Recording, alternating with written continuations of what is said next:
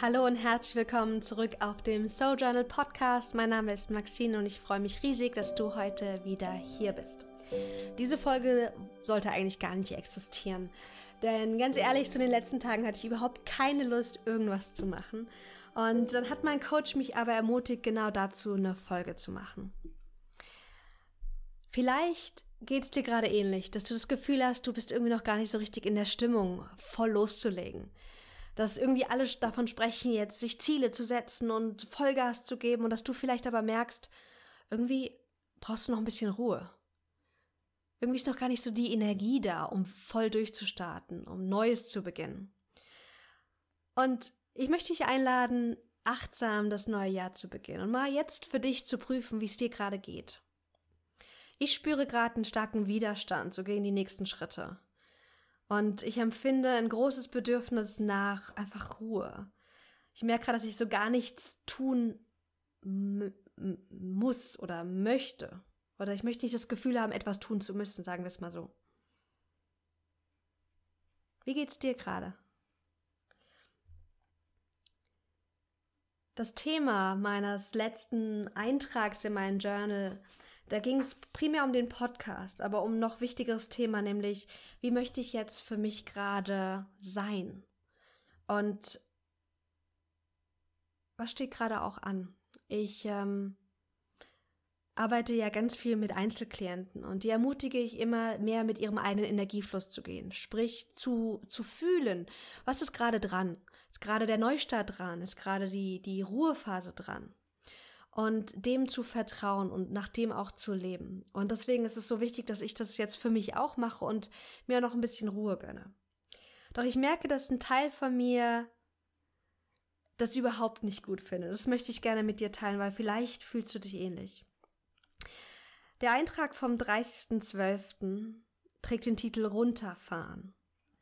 Und da hatte ich eine, eine Coaching-Session mit meinem eigenen Coach denn ich bin der Meinung, jeder gute Coach braucht einen eigenen Coach, denn wir alle haben blinde Flecken und wir alle dürfen uns immer weiterentwickeln. Und ich habe ihr erzählt, dass ich so ein schlechtes Gewissen habe, weil ich zu Hause war nach England. Ich hatte ja die äh, Weihnachtstage äh, mit der Familie meines Verlobten in England verbracht. Und als ich dann wiederkam, hatte ich jetzt noch ähm, die letzten Tage wirklich komplett frei. Und alle anderen waren aber schon am Arbeiten. Und ich habe gesehen, dass alle hart am Arbeiten sind. Und das Muster in mir ist wieder angesprungen, das sagte, das sollte ich auch tun. Und ich hatte dann ein ganz tolles Coaching-Gespräch mit meinem Coach und die sagte, dass diese kollektiven Kräfte sehr stark auf uns wirken. Dass wir in einer Gesellschaft leben, die ein sehr starkes Leistungsprinzip in uns eingepflanzt hat und dass wir uns sehr stark auch davon bestimmen lassen. Doch ich merke gerade, dass dieses Ziele erreichen, Vollgas geben, dass das für mich gerade irgendwie noch nicht dran ist. Und ich lebe seit circa einem Jahr mehr und mehr nach meinem eigenen Zyklus, also nach meinem Monatszyklus. Und in dem Monatszyklus gibt's ja auch die verschiedenen Phasen, die auch oft so nach den Jahreszeiten benannt werden. Wenn du blutest, dann bist du immer in deiner Winterzeit, also in der Zeit, in der die, in der du eingeladen bist, sozusagen, ähm, dich auszuruhen, zu Hause zu bleiben, zu reflektieren und neue Klarheit auch zu sammeln. Und wenn wir jetzt mal rausgucken, ja, es ist der, der Jahresbeginn und den haben wir definiert als der Neustart. Die perfekte Zeit, um all deine Ziele endlich anzugehen. Aber ganz ehrlich, der Januar ist für viele jedenfalls, vor allem in Deutschland, ist es immer noch die Winterzeit. Und Gaia sagte zu mir auch, dass, dass es vielleicht gut ist, dass ich mir noch ein bisschen Winterruhe gönne. Also Pause zu machen, statt Vollgas zu geben. Und ein Teil von mir hat Angst. Angst, dass ich äh, irgendwas verpasse, wenn ich jetzt nicht voll lospresche und ähm, nach außen gehe. Aber ich merke, dass mein Fokus sehr stark gerade im Innen ist. Und ich hatte auch irgendwie so eine Resistenz, und das kenne ich gar nicht von mir, dass ich mir irgendwie keine so großen Ziele für das Jahr setzen wollte. Dass ich keine Lust hatte auf diese ganze Go-Getter-Mentalität, dieser Hustle-Modus, wie man im Englischen so schön sagt, dieses immer höher, immer schneller, immer weiter, sondern dass es auch anders gehen darf. Ich bin jetzt im, ich glaube, dritten, dritten Jahr fast im vierten Jahr meiner eigenen Selbstständigkeit. Und ich habe natürlich auch diese Hustle-Phasen hinter mir, wo ich extrem ge äh, gearbeitet habe und wo ich auch mich sehr stark unter Druck gesetzt habe, um ja das eigene Business aufzubauen. Und ich merke mehr und mehr, dass ich, ähm, dass es wichtig ist, ähm, nachhaltig erfolgreich zu sein. Was heißt es? Dass wir Dinge so tun, dass sie uns wirklich langfristig gut tun dass wir Routinen in unser Leben kreieren, wie wir arbeiten, wie wir uns ausruhen, wie wir ähm, leben, die uns nachhaltig erfüllen. Dass es natürlich Phasen geben darf, wo wir viel arbeiten und dann mal wieder weniger, wo wir viel im Außen sind, viel Freunde sehen, viel nach vorne bringen und dass es dann wieder Phasen gibt, wo wir vielleicht gar nichts machen. Dass es in, einem guten, in einer guten Balance ist.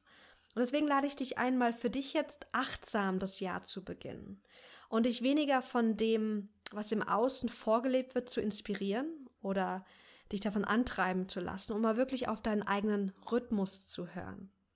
Was ist gerade dran? Bist du schon im Frühling, in der Phase des Neubeginns, in der neue Ideen sprudeln, in der du merkst, du hast Energie, du hast Tatendrang in dir und du willst einfach lospreschen? Oder bist du wie ich gerade noch in der Winterphase und darfst dir noch ein bisschen Ruhe gönnen? Heißt nicht, dass du faul bist, dass du äh, nicht diszipliniert genug bist, sondern dass du auf dich hörst. Und das Schöne ist, dass das immer belohnt wird.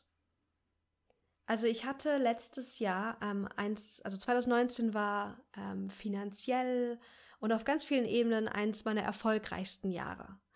Und das war aber auch das Jahr, wo ich neun Wochen insgesamt im Urlaub war. Ich habe das Jahr mit fünf Wochen Bali begonnen. Ich war in England gewesen, ich war in Holland gewesen, ich war in Rom gewesen, habe mich da verlobt. Ich habe ganz viel auch entspannt und gar nichts gemacht. Und ich habe in der Zeit aber auch in 2019 auch extreme hohe Phasen gehabt, wo ich extrem produktiv war und extrem viel gemacht habe. Und deswegen vertraue ich jetzt mit dem Beginn des neuen Jahres darauf, dass ich dass es sich lohnt, auf den eigenen Rhythmus zu hören und dass sich es lohnt, alles danach auch anzupassen. Ich weiß, wenn du angestellt bist, dann ist es manchmal schwierig, ähm, jetzt zum Beispiel dein Arbeitspensum zu bestimmen. Das kannst du als Selbstständiger teilweise natürlich besser. Aber sonst kannst du trotzdem ganz viel bestimmen. Wie lebst du um deine Arbeit herum? Wie viele To-Dos setzt du dir? Wie viele Ziele hast du dir jetzt gesetzt, die jetzt gerade gestartet werden müssen und in welcher Intensität? Ich merke das zum Beispiel gerade in meinem Sportprogramm, dass ich, ähm, dass ich ja mehr Ruhe mir auch gönnen will, was den Sport angeht. Dass es vielleicht ruhigere Sessions sind, dass es mehr Yoga ist als jetzt vielleicht in anderen Phasen ich habe manchmal das Gefühl, dass wir, vor allem wir Frauen, das Gefühl haben, wir sollten immer auf einem gleichen Level sein. Also ich kenne es von mir, dass ich das Gefühl habe, ich sollte immer auf einem hohen Level produktiv sein, auf einem hohen Level entspannt sein, auf einem hohen Level zufrieden sein. Und das ist mega anstrengend und das ist unrealistisch. Ganz ehrlich, wir Frauen, wir sind so zyklische Wesen. Unsere Hormone in, in einem Monat, also innerhalb von unserem Zyklus, von unseren 28 Tagen, die ja meistens so ein Zyklus hat, also 28 bis 35 Tage, sagt man so, ist unser Monatszyklus. Da haben wir diese verschiedenen Phasen, wie die Jahreszeiten. Da gibt es die, die Phase, wo wir im Winter sind, wo wir bluten, wo wir wenig Energie haben, wo wir nicht viel machen wollen. Da gibt es die Phasen, wo wir extrem, wenn wir im Sommer sind, extrem viel Lust haben und extrem viel Tatendrang haben. Dann gibt es die Phase, bevor wir bluten, die so unsere oft die gefürchtete Phase ist, weil wir da Zweifel haben, Ängste haben, weil es uns da nicht so gut geht, weil wir da Stimmungsschwankungen haben. Ich weiß nicht, ob du das von dir auch kennst, diese berühmten ähm, PMS-Symptome, also Post-Menstrual Syndromes. Und diese, diese ganzen Aspekte, die führen dazu, dass wir uns ja, uns sozusagen ähm, uns Ziele setzen, die unrealistisch sind oder auch nicht wohltuend sind. Was ist gerade jetzt deine Phase? Ich lade dich ein, mit dieser Podcast-Folge wirklich da mal reinzuspüren. Zu gucken, was kommt jetzt als nächstes. Und dir die Zeit und den Raum zu geben, den du brauchst. Vielleicht arbeitest du auch schon mit deinem Zyklus zusammen. Wenn nicht, dann könntest du zum Beispiel anfangen, deinen Zyklus zu tracken. Es gibt ganz viele tolle kostenfreie Apps, in denen du eintragen kannst, ähm, wann du, wann du blutest und die dir da auch zeigen, wann du ungefähr deine, deine Eisprungphase hast. Und du wirst merken, dass du viel ähm, rhythmischer und viel ähm, predictable, äh, viel vorhersehbarer bist, als du es vielleicht glaubst. Also ich habe Phasen, die sind sehr, sehr ähnlich. Also immer bevor ich meine Tage habe, habe ich Phasen, da geht es mir, da bin ich schlecht drauf, da bin ich am Zweifeln, da bin ich alles andere als die motivierte, ähm, zielstrebige Person, die ich sein kann und die ich auch ganz oft bin. Und dann gibt es natürlich auch Phasen dann nach meinen Tagen, die mich einladen, wieder Neues zu beginnen. Und wo ich merke, dass dann wieder alles sprudelt. Und es ist so entscheidend, dass wir uns erlauben, in allen Phasen zu sein. Dass wir uns erlauben, in unserem inneren Winter zu sein, in unserem inneren Herbst, in unserem inneren Sommer, in unserem inneren Frühling. Das war jetzt mal andersrum gesagt. Und dass wir nicht versuchen, immer in, in, in eins, zwei Phasen nur zu sein und am liebsten die anderen sozusagen komplett aus unserem Leben streichen wollen. Ich möchte gerne noch einen Satz mit dir teilen, den ich mir aufgeschrieben hatte, ähm, den ich auch sehr spannend finde. Und zwar steht hier, es ist schwer, dass ich mich ausruhe. Also eigentlich steht da ein kleines Sternchen, schwer auszuruhen. Ich bin ja ein großer Freund vom Journaling und ich erlebe immer wieder, dass es uns gut tun kann, dass wir nicht immer alles lang ausschreiben müssen, so, dass wir wirklich auch kurz und prägnant schreiben dürfen. Und dann habe ich ganz oft, dass ich mir einfach Stichpunkte aufschreibe. Und dann habe ich mit meinem Coach besprochen, was es denn heißt, mich auszuruhen. Und dann sagte sie da, ist da so ein Anspruch, wie Ausruhen sein sollte? Und es war so spannend, weil was ist dein Bild von dich ausruhen? Also mein Bild ist dieses äh, meditative, ultra entspannte, so dieses Bild von Ausruhen. Und das habe ich natürlich auch in meinem Leben. Aber ganz oft habe ich das weniger, weil ich schon ein recht aktiver Mensch bin und dann auch eher so ein bisschen unruhiger manchmal bin, dass ich dann mehr tue, als jetzt einfach nur mich äh, stundenlang vor den Fernseher zu setzen. Und dann hat sie mich eingeladen, dass wir gemeinsam mal drauf gucken, was, was ist für mich wirklich entspannt. Was ist für dich wirklich entspannend?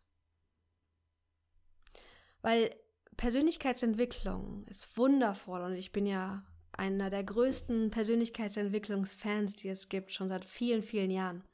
Bin ja mit 17 zum Thema Persönlichkeitsentwicklung gekommen. Aber Persönlichkeitsentwicklung ist nicht das gleiche wie Entspannung. Vielleicht ist es bei dir ähnlich, dass du es liebst, Bücher zu lesen, Selbsthilfebücher und Bücher, die dich irgendwie auch äh, mental stimulieren. Aber das ist nicht Entspannen per se. Es ist zwar ein großes Hobby und es bringt dir Freude und es ist eine schöne Freizeitaktivität, aber das ist jetzt nicht unbedingt entspannend, weil du ja lernst, weil es dich weiterbringt. Aber was ist für dich entspannt? Für mich zum Beispiel ist es entspannt, terminfreie Zeit zu haben. Und ich nenne es super gerne White Space. Also einfach freie Zeit zu haben, die ich füllen kann, wie ich das möchte. Dass ich spüren kann, was tut mir jetzt gerade gut. Und dass ich auch nicht zu viele Projekte beginne. Ich bin gerade noch in meiner Winterphase und ich möchte mir diese Winterpause gönnen, achtsam dieses Jahr starten. Und das habe ich beschlossen oder das habe ich ähm, genutzt, um auch mal meine Gewohnheiten zu hinterfragen. Meine Entspannungsgewohnheiten, meine Freizeitgewohnheiten. Und ich habe festgestellt, dass ich schon so ein bisschen so ein äh, Persönlichkeitsentwicklungsjunkie bin. Also, dass ich super gerne mir Podcast-Folgen anhöre, ähm, Seminare besuche, Neues mache. Und das ist ja auch wundervoll. Und das zeichnet mich ja als Coach und Trainerin auch aus. Aber wenn es so eine starke Gewohnheit wird, dann kann das manchmal auch dazu führen, dass wir es einfach aus Gewohnheit tun, obwohl es eigentlich gar nicht uns gerade gut tut. Oder weil es vielleicht gar nicht, gar nicht dran ist. Also ich hatte das dann manchmal, dass ich zum Beispiel dann irgendwie Auto gefahren bin und dann so der Impuls aufkam, ach, ich könnte ja das, die Zeit nutzen, um mir irgendeine Podcast-Folge anzuhören. Ich liebe das ja auch. Aber hörst du da diesen Produktivitätsgedanken in diesem, in diesem Satz? Und deswegen habe ich seit einigen Tagen eine äh, Input-Detox begonnen, dass ich wirklich die Anzahl der, der Impulse, die von außen kommen, limitiere.